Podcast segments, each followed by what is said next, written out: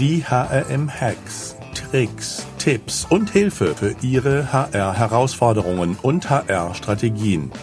Denn der Mensch ist der wichtigste Faktor für den Erfolg Ihres Unternehmens. Glück auf und herzlich willkommen zu den heutigen HRM-Hacks.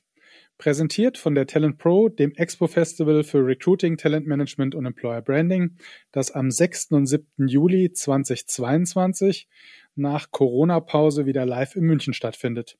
Unter www.talentpro könnt ihr mehr zum Line-up und alles, was euch erwartet, erfahren. Mein Name ist Alexander Petsch, ich bin der Gründer des HRM-Instituts, euer Gastgeber. In unserer heutigen HRM-Hex-Folge spreche ich mit Frank Breckwold, zu seinen Tipps und Ansichten zum Thema Hochleistung und Menschlichkeit als Führungskonzept. Frank Breckwold kenne ich schon, ich würde sagen, fast 20 Jahre. Ich habe schon mehrere Geschäftsführer und Geschäftsführerinnen der Unternehmen, die ich gegründet oder mitverantwortet habe, zu ihm geschickt und war immer, wie auch die Teilnehmer, ja, begeistert und hochzufrieden. Frank Breckwold ist ein besonderer, ich würde es mal sagen, Wanderer zwischen den Welten, in der Kombination als aktiver Unternehmer auf der einen Seite und Führungstrainer auf der anderen Seite. Man kann sagen, er ist Vollblutunternehmer von Kindesbeinen an. Er stammt aus einer Unternehmerfamilie. An Tralle Haarprodukte kann sich der eine oder andere sicher noch erinnern. Dort war er mit 27 Jahren schon Geschäftsführer und nach dem Verkauf, ich glaube es war an Weller, hat er dann zusammen mit seinem Bruder die Friseurkette Rüff Coiffeur von Null an neu aufgebaut und seit 20 Jahren beschäftigt er sich mit dem Thema Hochleistung und Menschlichkeit. Ich freue mich außerordentlich, dass wir heute Frank Breckwold bei uns haben. Herzlich willkommen. Ja, danke schön. Gerne. Herr Breckwold, ich kann mich so dunkel erinnern, Sie haben mal erzählt, wie Sie eigentlich zu dem Thema kamen, nämlich dass, äh, ich sag mal, Sie sich selbst keinen Trainer leisten konnten oder selbst in die Bütt mussten. Wie kam es denn zu diesem Thema Hochleistung und Menschlichkeit? Ja, das Thema Hochleistung und Menschlichkeit äh, im, im Inhalt hat mich natürlich schon von Anfang an unternehmerisch sehr gereizt. Ähm, und äh, nach den sehr, sehr erfolgreichen Jahren äh, in der Führung von Dralle und dann dem Verkauf übrigens an L'Oreal, nicht an Bella, an L'Oreal, oh. ähm, ist, äh, haben wir dann ja gegründet, das Friseurfilialunternehmen Riff Coiffeur und wie das dann so läuft. Dort habe ich unternehmerisch in den Anfangsphasen fast alles falsch gemacht, was man falsch machen konnte. Das hat ein Schweinegeld gekostet. Äh, und äh, wir waren in tiefster Krise des Unternehmens äh, und das wäre auch fast schief gegangen. Ich habe dann von außen weitere Geschäftsführungskapazität dazu geholt und mit dem von außen geholten Geschäftsführer haben wir dann das Unternehmen gedreht. Schlüsselthema des Aufstiegs war der Wechsel von einer bis dahin sehr stark zentral geführten Unternehmung, was nie funktioniert hat, hin zu weitestgehender Dezentralität. Das heißt, die Entscheidungsgewalt, in diesem Fall der Filial, Friseur-Filialorganisation, so weit wie möglich in die Salons verlagert. Experten haben mir damals vorge vorausgesagt, naja, jetzt machen das Unternehmen endgültig kaputt. Ähm, und äh, das war der Beginn des Aufstiegs. Das war aber ein Kulturschock im Unternehmen, der begleitet werden musste mit Training, um die Führungskräfte vor Ort, insbesondere die Salonleitung, darauf vorzubereiten, dass sie in der Lage waren, wirklich, sagen wir mal, 80 Prozent aller Entscheidungen, die den Salon vor Ort betreffen, selbst zu treffen, dafür auch die Verantwortung zu übernehmen. Und ähm, das musste mit Training begleitet werden. Äh, darauf mussten wir die Führungskräfte vorbereiten. Und da, wie gesagt, wir fast pleite waren, ich mir keine Fremdtrainer leisten konnte, konnte bin ich dann selbst äh, jahrelang durch Deutschland getingelt und habe in kleinen Gruppen meine Salonleitung, Stellvertreter, also meine Führungskräfte vor Ort trainiert.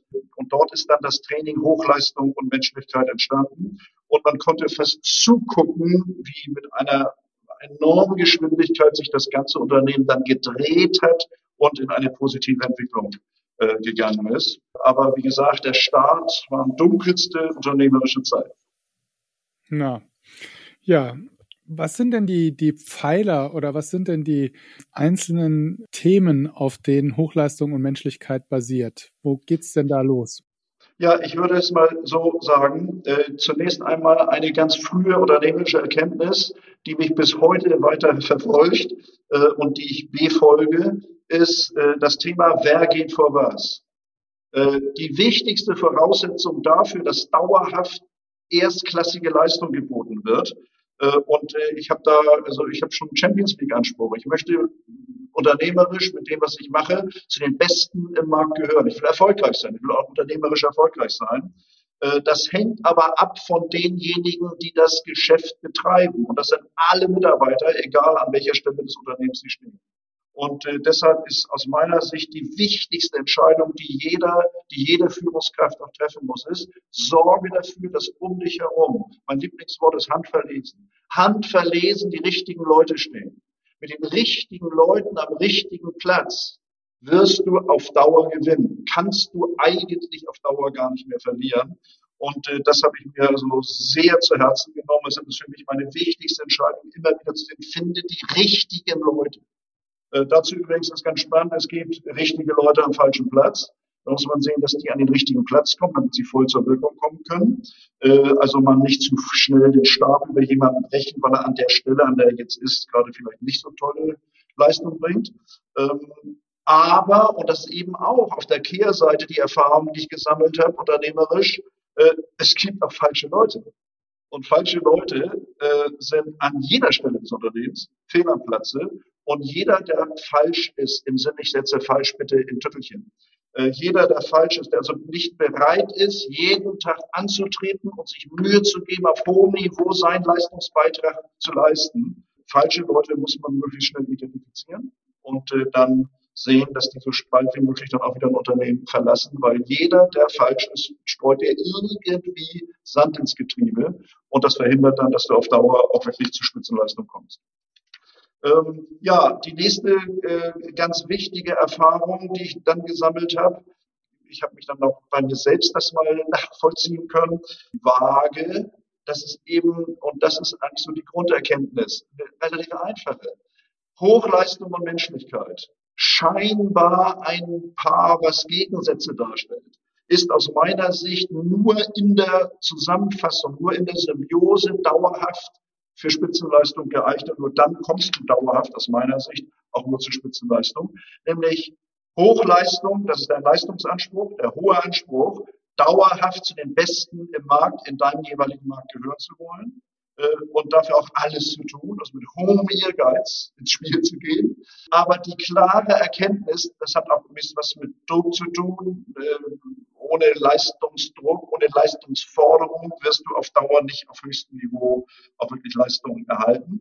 Aber immer dabei im Auge zu behalten, dass du ja deine Mitarbeiter, ich müssen wir sehr konzentrieren jetzt auf das Zusammenspiel von Führungskräften und Mitarbeitern. Das gilt aber natürlich auch so im Zusammenspiel mit Lieferanten, im Zusammenspiel mit Kunden, überall alle, die was mit dir zu tun haben, dass du mit denjenigen, die dafür brauchst, dass du dauerhaft erfolgreich bist, anständig umgehst. Das ist das Thema Menschlichkeit. Und nur in dieser Kombination äh, kommt es wirklich dauerhaft zum Erfolg. Und das ist für mich diese vage Situation. Das heißt, ähm, das ist ein sehr, sehr sensibles äh, Instrument äh, mit hohem Gewicht auf beiden Seiten, einigermaßen gleichgewichtig, äh, Hochleistung und Menschlichkeit in der Praxis auch wirklich umzusetzen. Und ähm, dabei ist dann eben auch die Erkenntnis bei mir gekommen, und das hat vielen, vielen meiner Seminarteilnehmern von vornherein sehr geholfen, nämlich klar zu machen, jeder von uns Sie, ich, alle, alle meine Seminarteilnehmer kommen von der Grundstruktur her entweder aus der einen oder eher aus der anderen Ecke. Keine der beiden Ecken ist die bessere oder schlechtere für dauerhafte Spitzenleistung, aber mach dir bitte klar, aus welcher Ecke du kommst, weil die Ecke, aus der du kommst, wirst du in aller Regel übergewichtig in deiner Führungstätigkeit auch einsetzen. Wer aus der Hochleistungsecke kommt, dem fällt es nicht schwer, Hochleistungsanforderungen auch wirklich umzusetzen. Dem fällt es auch nicht schwer, Druck aufzubauen. Dem fällt es aber eher schwer, das, was ich mit Menschlichkeit bezeichne. Anständiger Umgang mit den Mitarbeitern, Wertschätzung, die Mitarbeiter wirklich mitzunehmen, begeistern für eine Sache. Äh, das liegt denen nicht unbedingt so.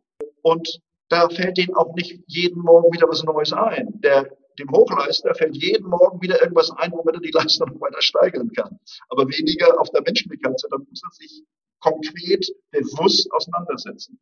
Wer aus der Menschlichkeitsecke kommt, dem fällt jeden Tag morgens wieder was Tolles ein, was man mit den Mitarbeitern machen kann, was noch besser gestalten kann, wie man das Klima noch angenehmer machen kann. Alles wichtig, alles gut. Die Gefahr ist dabei, dass der Leistungsgedanke und der Leistungsanforderung, ohne die du eben nicht zur Spitzenleistung kommst, dabei auf der Strecke bleiben. Und ähm, noch einmal, es gibt keine gute oder keine schlechte Ecke. Es ist nur wichtig, und das ist eine ganz Starterkenntnis, die in meinen Seminaren sehr schnell kommt, mach dir klar, aus welcher Ecke du kommst. Ich behaupte, jeder, jede Führungskraft weiß spontan, aus welcher Ecke sie kommt, wenn sie einigermaßen Zugang zu sich selbst hat. Und mach dir dann klar, dass du insbesondere die Gegenseite deiner persönlichen Neigung, deiner persönlichen, äh, wie, wie du äh, ausgebildet bist und was deine Grundhaltung ist, die Gegenseite deiner Struktur, ähm, um die musst du dich besonders kümmern. Und wer das macht, und dann, ich habe das ganz häufig erlebt, dann merkst du plötzlich, wie das mit hohem Gewicht auf beiden Seiten in ein Ausgleich kommt. Nicht? Mhm. Ich sage immer, Gleichgewicht alleine reicht nicht. Äh, ich erlebe auch Führungskräfte, da ist links nichts drin und rechts nichts drin. Äh, die fordern nicht viel von ihren Mitarbeitern, aber kümmern sich auch nicht um die Mitarbeiter. Äh, ja, das geht natürlich dann auch schief. Äh, also es geht nicht nur um Gleichgewicht, sondern hohes Gewicht gleichgewichtig zu machen. Auch das ist eine wichtige Erkenntnis und wer sich das erstmal verinnerlicht, der ist meistens schon richtig gut unterwegs, weil er sich dann weiß, dass er sich bewusst gezielt mit der Gegenseite seiner persönlichen Prägung auseinandersetzen muss. Jetzt sind ja viele meiner Zuhörerinnen und Zuhörer aus dem HR-Bereich und ich glaube, es ist kein Geheimnis, aber da ist doch meistens die menschlichere Seite die schwergewichtigere. Ja, ja das ist ganz spannend. Meine Erfahrung nun aus ganz vielen Trainings äh, mit der Tausenden von Führungskräften. Äh, ich habe kaum eine Trainingsgruppe. Ich frage immer diese Frage ab. Ich sage jetzt Minute kurz überlegen. Jeder macht sich bitte klar, aus welcher Ecke er kommt. Hochleistung oder Menschlichkeit. Nicht melden, gar nicht, dass nur jeder für sich selbst weiß, na, ich komme aus der Ecke, ich muss mich auf die Gegenseite konzentrieren. Aber, äh, und dann kreuzen wir das an, anonym, und ich sammle die Karten ein. Und ich habe kaum eine Gruppe, in der es eine Mehrheit von Führungskräften gibt, die sich ein, selbst einschätzen, aus der Hochleistungsecke zu kommen. Ich habe immer deutliche Mehrheiten von Führungskräften, die sagen, ich komme aus der Menschlichkeit. Ob das stimmt, dann wirklich realistisch ist, das weiß ich nicht. Aber äh, ich glaube schon, dass also eine ganze, ganze Menge Führungskräfte tatsächlich aus der Menschlichkeitsecke kommen. Und für die ist es nur wichtig, dass sie bei aller Menschlichkeit, die sollen ja gar keine Abstriche machen, aber dabei bitte, bitte nicht aus den Augen verlieren, dass wir auch leisten müssen, dass eine hohe Leistung erbracht werden muss, wenn wir Spitzenleistung haben wollen. Und äh, das fällt denen nicht immer so leicht, aber wenn man das mal erkennt, geht es auch leichter. Übrigens, äh, es gibt ja diesen schönen Begriff der Meerschweinchenkultur. Alle haben sich lieb, aber kein Schwein bewegt sich. Äh, das, da müssen ja Führungskräfte, die sehr stark aus der Menschlichkeitsecke kommen, unheimlich aufpassen, sie nicht immer nur auf Stimmung gehen, auf gutes Klima, super Umgang, alles Wertschätzung, alles ganz wichtig, alles Schlüsselthemen für Spitzenleistung, aber bitte immer im Kontext mit der Leistungsantwort erst wenn dieser Kontext hergestellt wird, wird es wirklich Spitzenleistung. Aus welcher Ecke kamen Sie, bevor Sie das ins Gleichgewicht gebracht haben, Herr Breckwold? Ja, äh, ich frage das übrigens meine Seminarteilnehmer immer so gegen Ende, was meinen Sie, aus welcher Ecke ich komme? Und äh, das ist ganz spannend. Also häufig wird gesagt, ah, Breckwold sind doch klassischer Hochleister. Äh, nein, ich komme dezidiert aus der Menschlichkeitsecke. Und ich habe sehr viel äh, äh Geld bezahlen, Lehrgeld zahlen müssen, um diese Erkenntnis zu haben und auch umzusetzen. Ich muss, mir fällt jeden Tag irgendwas Tolles ein, was man noch super positiv mit den Mitarbeitern machen kann. Äh, ich muss mich schon sehr bewusst auf das Hochleistungsfeld begeben, um den Leistungs, die Leistungsanforderungen und auch den in positiver Weise jetzt gemachten Leistungsdruck nicht zu vernachlässigen. Und äh, das und jetzt kommt natürlich Erfahrung. Äh, bin ich alt genug und lange genug im Geschäft, um das zu haben. Und jetzt erkennt man nicht mehr unbedingt, dass ich aus der sehr dezidiert aus der Menschlichkeitsecke komme. Das ist aber Führungserfahrung. Also ich kann heute, glaube ich, lebe ich relativ gut hohes Gewicht auf beiden Seiten, aber ich habe nur noch Jahrzehnte Führungserfahrung hinter mir. Im Positiven wie im Kritischen. Ja, also ich würde mich wahrscheinlich eher aus der Hochleistungsseite Mhm. der Hochleistungsseite zuordnen. Und Noch einmal, es gibt keine gute oder schlechte Seite, nur dann ja. ist es für Sie wichtig, äh, sich nicht von morgens bis abends zu überlegen, wie sie noch mehr Leistung fordern und durchsetzen können. Das, da fällt ihnen genug ein, sondern sie müssen sich eben mit den weicheren Themen äh, stärker mhm. auseinandersetzen, weil die Gefahr, dass das untergewichtig gelebt wird in der Führungsarbeit, relativ hoch ist. Jetzt hatten Sie vorhin gesagt, äh, falsche Leute identifizieren. Wie gehen Sie da vor? Was ist da Ihr ja, ich versuche, also ich meine, jeder hat ja seine Chance verdient und man darf auch nicht zu schnell seinen Stab brechen über Mitarbeiter. Aber ich glaube, wenn man hinguckt, äh, wenn man auch ehrlich ist und sich nichts vormacht, erkennt man doch relativ schnell, wen du da vor dir hast. Ob das, äh, ich meine, es gibt dann auch immer die Blender und es gibt auch die Schauspieler und die kann auch eine gewisse Zeit, also sich ja auch äh, vielleicht dann auch noch ein bisschen verstellen. Du kriegst in aller Regel, dass da gibt es eigentlich keine, also damit habe ich eigentlich relativ wenig Probleme gehabt, wo du dann merkst, da ist kein wirkliches Engagement dahinter. Wichtig allerdings auch, und das möchte ich sehr betonen, das heißt nicht immer gleich, wenn irgendwas nicht so läuft und du irgendwie unzufrieden bist, also nur gleich den Stab brechen. Aber bitte den Mumm haben, und da sind wir wieder auf der Hochleistungsseite, in die Auseinandersetzung zu gehen und deutlich zu machen, pass mal, so wie du dich jetzt hier aufstellst, reicht es nicht. Das ist übrigens auch eine spannende Frage, die ich immer wieder habe. Sie haben manchmal Leute, die in eine relativ hohe Position kommen, anspruchsvolle Position kommen, entsprechend auch Geld verdienen, für die du auch ordentlich was bezahlen musst, damit die zu dir kommen. Aber das ist ebenso. Je höher du dann auch angesiedelt bist im Gehaltsniveau, desto höher sind auch die Ansprüche, die an dich gestellt werden, denen du gerecht werden musst. Und ich habe schon eben teilweise die Fälle erlebt und die, die sind auch mir dann schwer gefallen, wo menschlich toll, auch engagementmäßig das schon alles in Ordnung war, aber die hohe Latte, die die Leute selbst gelegt haben, indem sie sich ja auch entsprechend an der Forderung finanziell so äh, deutlich aus dem Fenster gelehnt haben, dem nicht gerecht geworden sind. Und dann sagst du ja, du bist eigentlich nicht falsch im Unternehmen, aber in der Funktion wirst du dem nicht gerecht. Das sind so die sehr unangenehmen äh, Situationen, in denen du dann aber auch den Mumm haben musst, darauf zu reagieren. Hm. Sie haben vorhin gesagt, eines der Schlüssel zum Erfolg war das Thema Dezentralität. Ist ja auch heute top aktuell. Ich meine, äh, Homeoffice ja.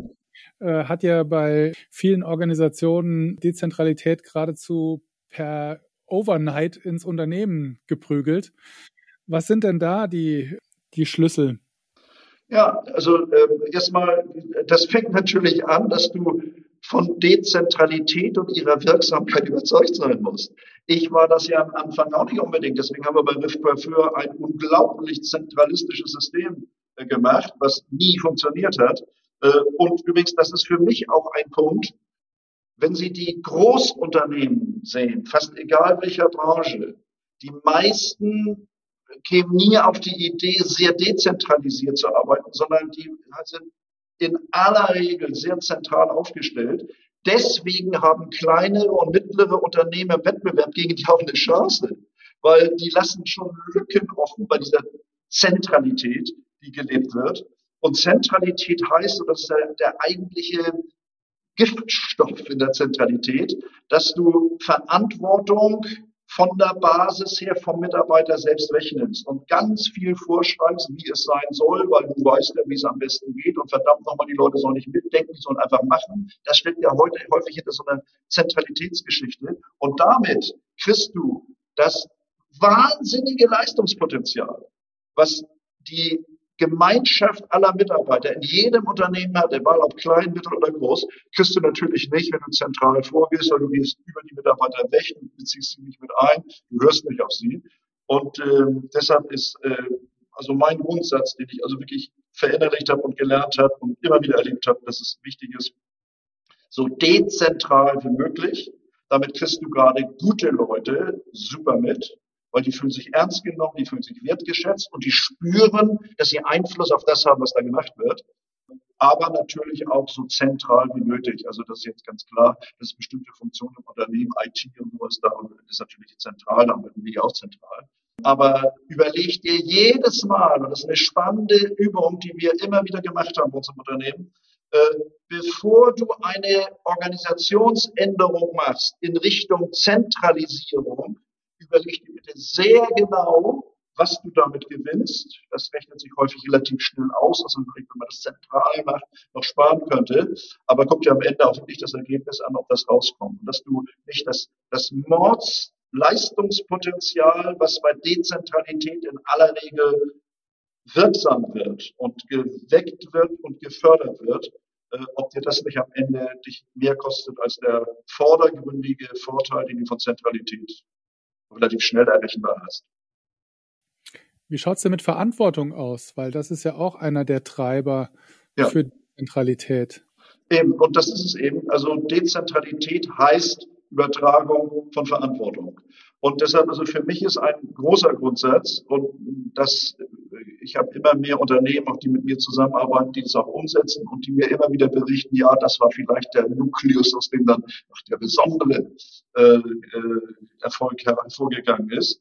Für mich ist jeder Mitarbeiter selbst, und das gilt für mich bis an die Basis der Mitarbeiter, egal an welcher Stelle der Mitarbeiter im Unternehmen mitwirkt, ist jeder Mitarbeiter für die Qualität und Quantität seiner Leistung selbst verantwortlich. Punkt. Bedingungslos. Und äh, wer das nicht akzeptieren kann, der ist in aller Regel auch nur mit halber Kraft dabei. Wer sich jedes Mal dauernd immer wieder rückversichern will oder muss, äh, der schöpft sein Potenzial nicht aus. Wenn du die richtigen Leute, so wie der Wergit vor was hast, die blühen dabei aber auf und sagen, verdammt nochmal, ich kann hier richtig was bewegen.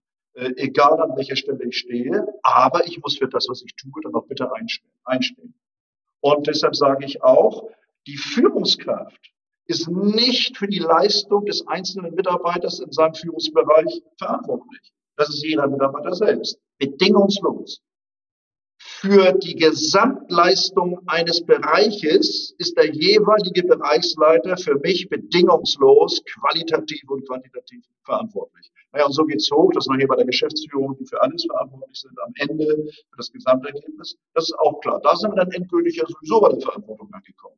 Aber diese Dezentralisierung oder das immanente erfolgreicher Dezentralisierung ist für mich die bedingungslose, konsequente Übertragung von Verantwortung auf jeden einzelnen Mitarbeiter. Und dann kriegst du, nicht immer, dann sind ja auch welche dazwischen, es eben nicht so geht, aber dann kriegst du aus, dem, aus der großen Mehrheit deiner Mitarbeiter wirklich das Leistungspotenzial, was drinsteckt. Und das macht für die Mitarbeiter enorm Spaß, in so einer Veranstaltung dabei zu sein. Mhm. Wie schaut's mit Vertrauen aus? Weil das ist ja sozusagen dann der, ich ja. sag mal, die Basis, äh, auf der. So, das da sind wir natürlich wieder, das sind ja äh, meine, meine berühmten 4V, also Verantwortung haben wir schon, jetzt gehen wir auf Vertrauen. Äh, ja, äh, Schlüssel, Schlüssel, Schlüssel, genau wie Verantwortung ist Vertrauen. Und da ist natürlich das große Problem. Misstrauische Führungskräfte sind ein Riesenproblem, weil sie natürlich überhaupt nicht wirklich Verantwortung weitergeben geben oder Entscheidungskompetenz. Oh Gott, oh Gott, oh Gott, was kann da alles passieren? Die Leute entscheiden lassen, alles schon nur schrecklich.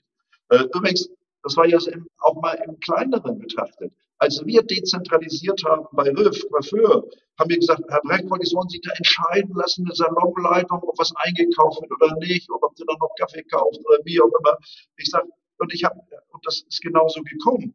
Meine Mitarbeiter vor Ort sind mit unserem Geld, dem Unternehmensgeld, viel sensibler und sparsamer umgegangen, als ich jemals umgegangen bin damit. Und wenn die selbst wissen, ja, das hängt jetzt von mir ab und ich bin auch nachher verantwortlich auf die Ergebnisse, die erzielt werden. Äh, und ja, das heißt aber Vertrauen. Ohne Vertrauen macht sich kein Mensch auf den Weg. Aber ich sage, äh, dass äh, hat auch jemand anderes mal gesagt, und das kann ich absolut nachvollziehen, also Sprenger hat es, glaube ich, gesagt, äh, Vertrauen führt. Und da bin ich tief überzeugt davon. Äh, Vertrauen führt. Vertrauen setzt nämlich enorme Ressourcen frei und Kraft frei bei dem Mitarbeiter, der geführt wird und das Vertrauen seines Chefs deutlich spürt der setzt, ich habe das so häufig erlebt, der setzt Himmel und Hölle in Bewegung, um diesem Vertrauen, was er deutlich übertragen bekommt, dem auch gerecht zu werden. Äh, ich bin übrigens bekennender Anhänger äh, von äh, Vertrauen im Vorgriff. Also, dass man äh, nicht erst jemand sich das erarbeiten muss, sondern jemand ein Vertrauen erwerben muss, äh, um, um äh, etwas dann auch entscheiden zu dürfen, sondern Vertrauensvorschuss, wirklich. Ähm, und ich habe ja Führungskräfte erlebt, die sagen, sie kennen mich nicht und vertrauen mir. Ja, klar, so habe ich sie eingestellt. Und wenn ich nicht vertrauen würde, hätte ich sie nicht eingestellt. Und äh, ich sage Ihnen, die meisten, da gab es auch welche, die haben mich aufs Kreuz gelegt. Aber das musst du ertragen, tut weh und die Verletzung musst du ertragen. Aber diesen ganzen positiven Effekt, den du von all den anderen hast, die sich wirklich einsetzen, die sich durch das Vertrauen enorm verpflichtet fühlen. Vertrauen führt, Vertrauen verpflichtet. Gerade die Richtigen, die Richtigste, die fühlen sich durch Vertrauen besonders angefasst und äh, ermuntert und ermutigt, äh, aber auch in einer gewissen Weise verpflichtet, mit diesem Vertrauen auch gerecht zu werden. Und deshalb sage ich immer wieder, ohne Vertrauenskultur im Unternehmen ist aus meiner Sicht dauerhafte Spitzenleistung nicht möglich. Hm. Also Misstrauenskultur ist tödlich. Ich sage nicht gleich, dass du pleite gehst, aber dann kommst du, dann holst du auch zumindest das, was an Potenzial in solchen Unternehmen steckt, auch an Ergebnispotenzial, wirst du in einer Misstrauenskultur nicht haben. Ja, das kann ich voll unterstützen und nachvollziehen. Also auch meine Erfahrung. Wer in die Tür kommt, kriegt erstmal das Vertrauen zu 100 Prozent geschenkt. Ja. Und ja. Nicht deshalb dazu gehört auch eben, äh, dass man auch, dass man angstfrei Fehler machen kann. Ja. Äh, dass man weiß, ich mach mich, ich setze mich ein, ich treffe jetzt ja auch eine Entscheidung, dann fallen ja auch manchmal Fehlentscheidungen sind dabei, äh, so dass man angstfrei Fehler machen kann. Das gehört auch zu einer Vertrauenskultur, wobei ich sage, es muss nicht immer wieder der gleiche Fehler sein. Aber äh, denn auch daraus wird gelernt, aber dass man, ich habe immer wieder Organisationen, wenn erstmal Angst entsteht, oh Gott, oh Gott, wenn ich jetzt einen Fehler mache, dann hat es große Nachteile für mich. Dann schalten wir auf halbe Kraft, weil das, was drinsteckt, das Potenzial wird nicht mehr kommt nicht mehr zum Tragen. Jetzt haben Sie vorhin von vier Vs gesprochen. Ich habe zwei auf dem Zettel jetzt. Verantwortung, Vertrauen. Ja, jetzt kommt Härte ins Spiel. Äh, das ist das dritte, ist für mich das Thema Verbindlichkeit. Ähm, das ist eine ganz spannende Geschichte. Da, um ehrlich zu sein, habe ich auch bei mir persönlich sehr stark daran arbeiten müssen und würde ich sagen, ist fast ein Thema, an dem ich bis heute arbeite. Äh, Verbindlichkeit. Es gibt und das ist ganz spannend. In meinem Führungstraining habe ich 35 einzelne Themen zu erstklassiger Führung und zum Thema Hochleistung und Menschlichkeit zu Spitzenleistung führen. Ein Punkt ist das Thema, ist der Punkt, sorgen Sie für Verbindlichkeit von Absprachen. Und keiner meiner anderen 34 Punkte im Training hat derartig schnell und nachhaltig Auswirkungen auf die Ergebnissituation eines Unternehmens oder eines Bereiches wie das Thema Verbindlichkeit. Und äh, es in, selbst in Spitzenunternehmen gibt es in aller Regel da noch blinde Flecken, wo man das auch noch weiter steigern kann. Und da muss ich sagen, da habe ich auch, bin ich auch selbst an mir selbst äh, mal sehr ins Gericht gegangen und gesagt, also ich denke sehr verbindlich und konsequent, ich rede auch so, aber ich handle nicht immer so. Und letztens kommt es aufs Handeln an und da versandet es dann häufig. Und mangelnde Verbindlichkeit ist, ein, ist eigentlich vielleicht der, eine der größten Hemmschuhe auf dem Weg zur Spitzenleistung. Und die Steigerung von Verbindlichkeit, dafür zu sorgen, dass im Unternehmen verbindlich zusammengearbeitet wird. Das steckt aber auch wieder das Thema Verantwortung übernehmen, äh, Vertrauen schenken. Das ist alles irgendwie am Ende doch ein Thema. Das ist für mich der Schlüssel schlechthin. Keiner, habe ich schon gesagt, keiner meiner anderen 34 Punkte hat so schnell Wirkung wie das Thema Steigerung von Verbindlichkeit. Fast jedes Unternehmen, mit dem ich trainiere, und ich trainiere überwiegend nur mit sehr starken, sehr guten, sehr erfolgreichen Unternehmen. Andere kommen ja gar nicht auf die Idee, mit mir zu trainieren. Aber äh, die sagen mir im Training, oh Mann, da haben wir auch noch Nachholbedarf. Und viele Unternehmen nehmen sich genau den Punkt hinterher vor und berichten mir nach dem Training, ich kriege immer noch mal nach äh, sechs Monaten Feedback, was eigentlich aus all dem geworden, was sie gemacht haben, immer wieder, ja, wir haben uns das Thema Verbindlichkeit auf die Fahnen geschrieben, wir haben es gesteigert und wir waren ja vorher schon nicht schlecht. Die Ergebnisse waren ja vorher gut, also noch stärker geworden, wir haben noch eine bessere Stimmung im Unternehmen, es macht noch mehr Spaß und wie gesagt, es ist noch erfolgreicher geworden.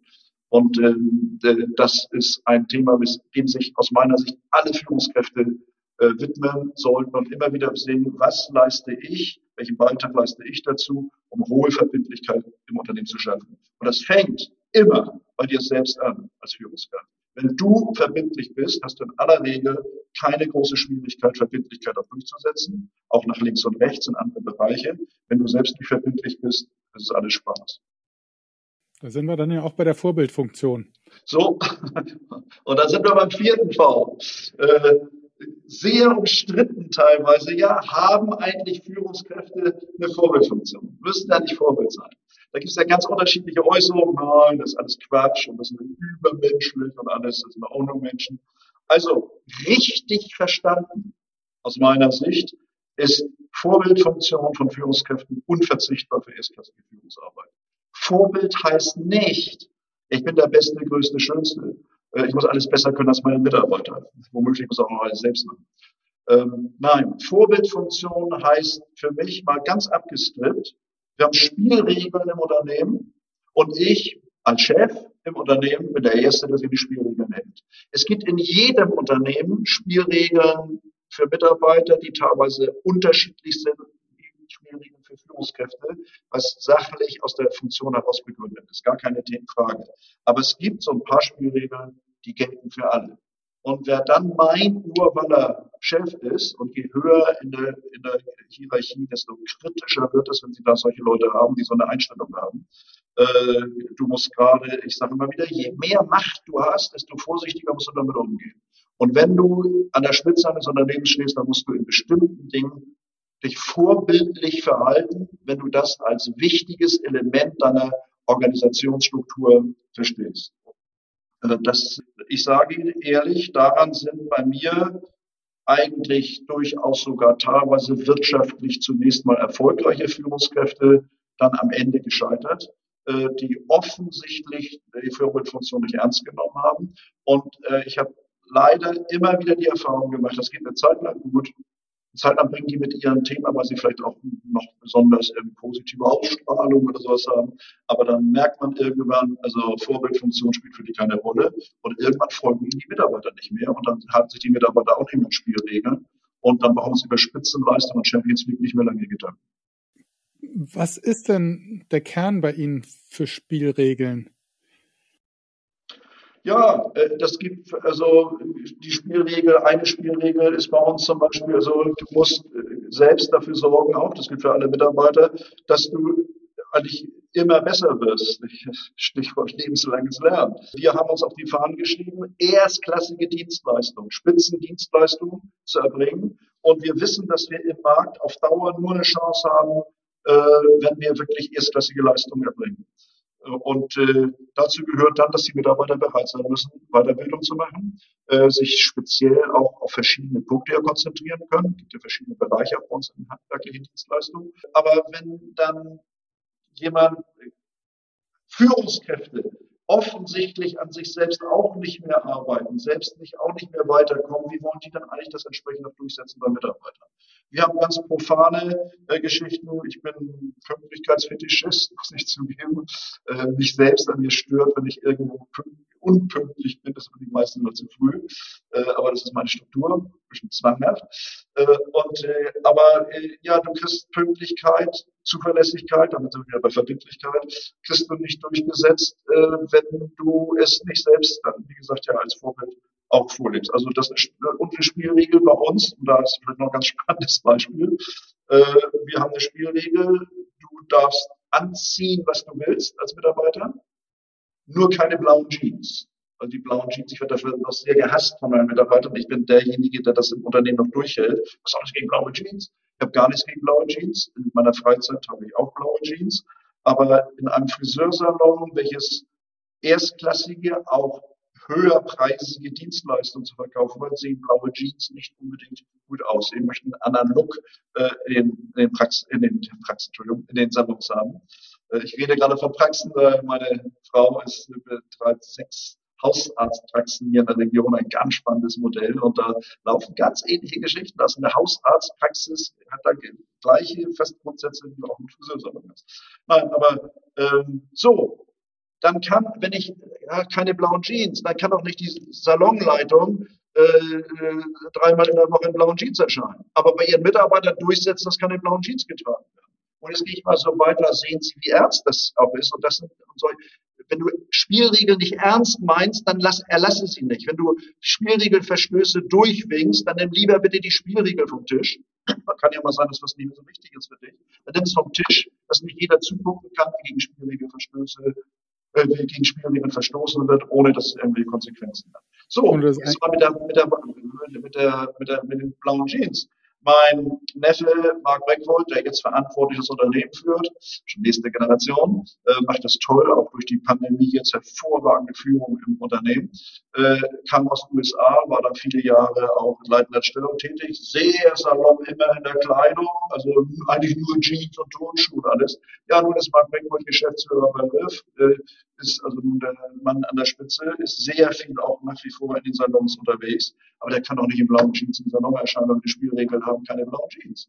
So, wenn er gesagt hätte, ich bin hier Chef und ich, das geht doch nicht für mich, das geht für unsere Friseurin, aber doch nicht für mich, dann wird er wohl nicht Chef.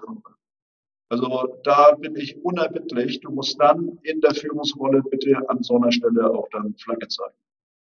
Hat sich denn Führung verändert über die 20 Jahre oder noch länger, die Sie das jetzt äh, begleiten, vorleben? Also ich, es gibt zwei Antworten oder zwei Teile.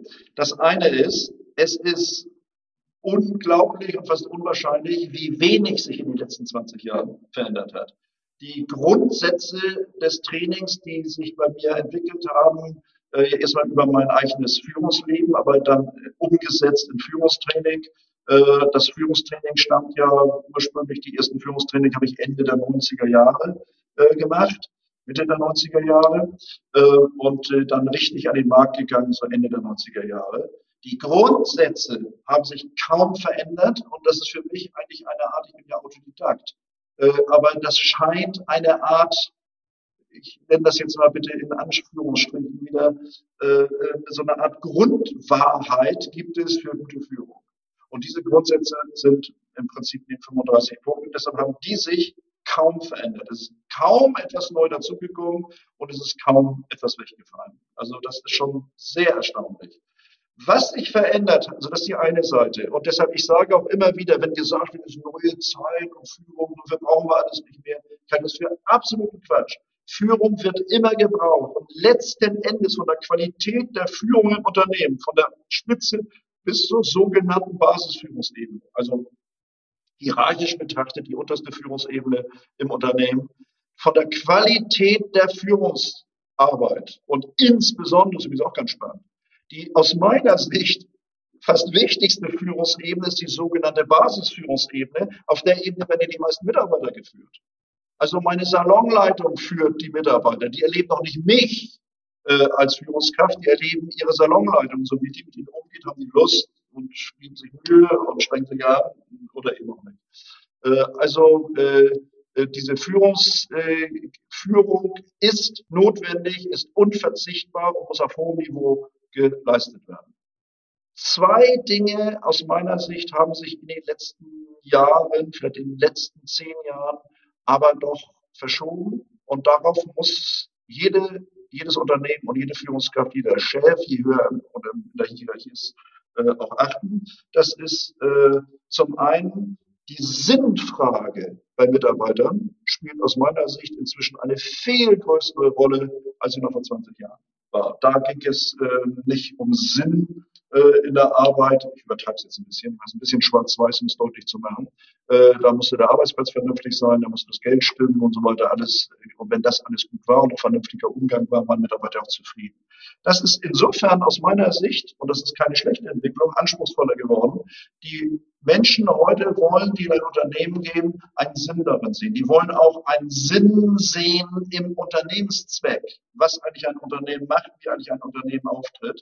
Das setzt Unternehmer, Führungskräfte unter Druck, diesen Sinn auch wirklich zu generieren und den auch wirklich deutlich werden zu lassen. Und ich habe nämlich dann auch die Erfahrung gemacht, wenn dieser Sinn da ist, wenn am Ende Mitarbeiter stolz darauf sind, in einer solchen Veranstaltung dabei zu sein, dann sind die genauso loyal wie diese frühere Generation, dann sind die genauso fleißig, genauso ehrgeizig, genauso leistungsfähig.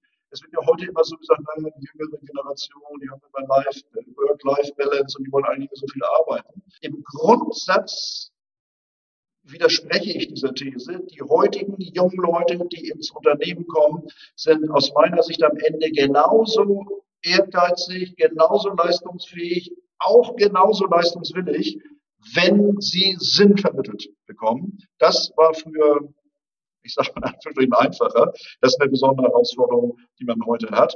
Und eine zweite Sache beobachte ich, und auch das setzt eben Führungskräfte auch manchmal zu, ähm, dieses, ich bin nach wie vor dabei, dem hierarchischen Prinzip ähm, das Wort zu reden, weil ich glaube, auch ist wichtig, jeder hat nur einen Chef. Es muss klare Linien, deshalb ist ja, sind ja auch manche Organisationsformen, die Matrix-Organisation hochgelobt. Ich habe bisher kaum ein Unternehmen getroffen, äh, wo die Mitarbeiter und die Führungskräfte sagen, Matrix ist aber toll, macht richtig Spaß, alle stöhnen, weil so links und rechts und überquer alles Mögliche, manche haben drei Chefs, äh, und dann wundert man sich, dass es am Ende nicht funktioniert. Also ich bin da kein Anhänger.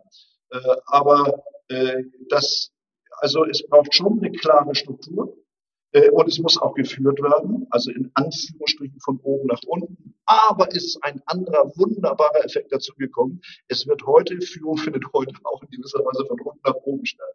Also die Durchlässigkeit der Ideen der Mitarbeiter, der, auch der Befindlichkeiten, der Vorstellung der Mitarbeiter, die einzubeziehen in das eigene Handeln als Führungskraft, das ist heute eine besondere Herausforderung. Und wer das nicht macht, wer das nicht will, der geht auch sehr schnell an seinen Mitarbeitern vorbei und dann sind wir sehr schnell wieder bei so einer Frage von Wertschätzung, ob die Mitarbeiter das Gefühl haben, nimmt, hier, nimmt er mich eigentlich ernst, arbeitet er eigentlich gerne mit mir zusammen oder ist er eigentlich nur, erwartet davon, dass ich hier Befehle empfangen und die dann äh, sauber durchführen.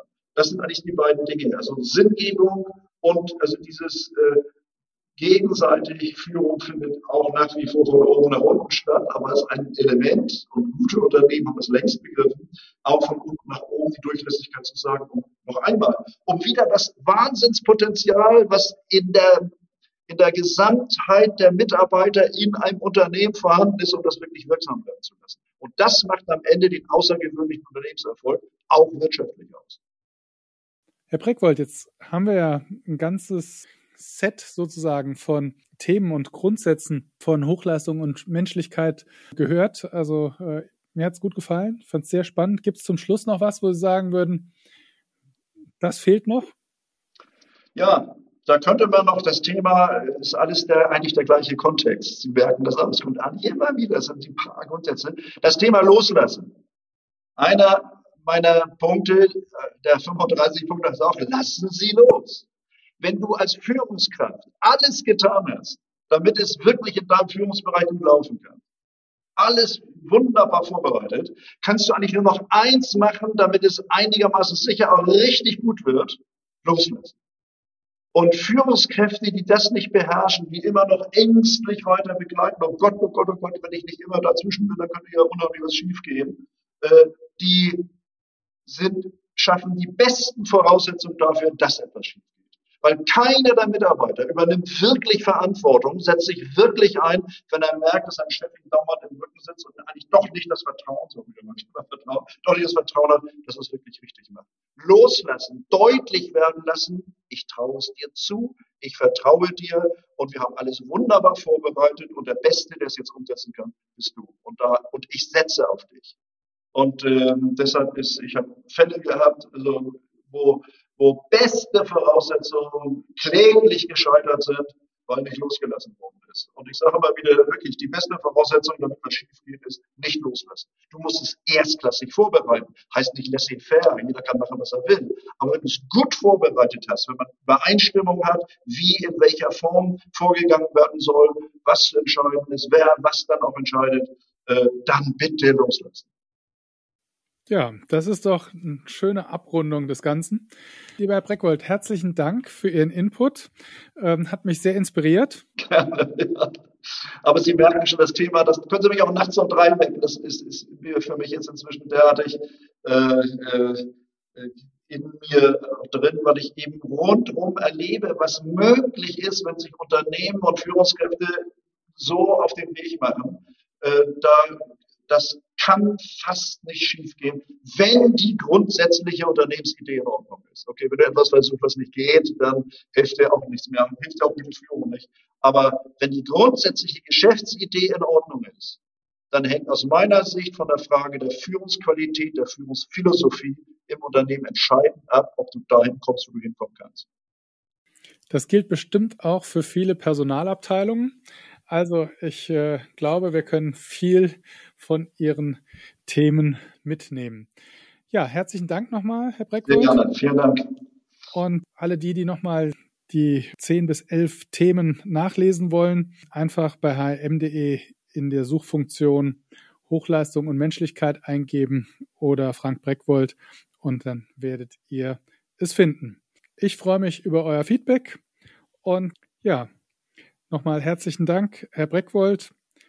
Glück auf und bleibt gesund und denkt dran, der Mensch ist der wichtigste Erfolgsfaktor für euer Unternehmen. So ist es. Herzlichen Dank. Alles Gute.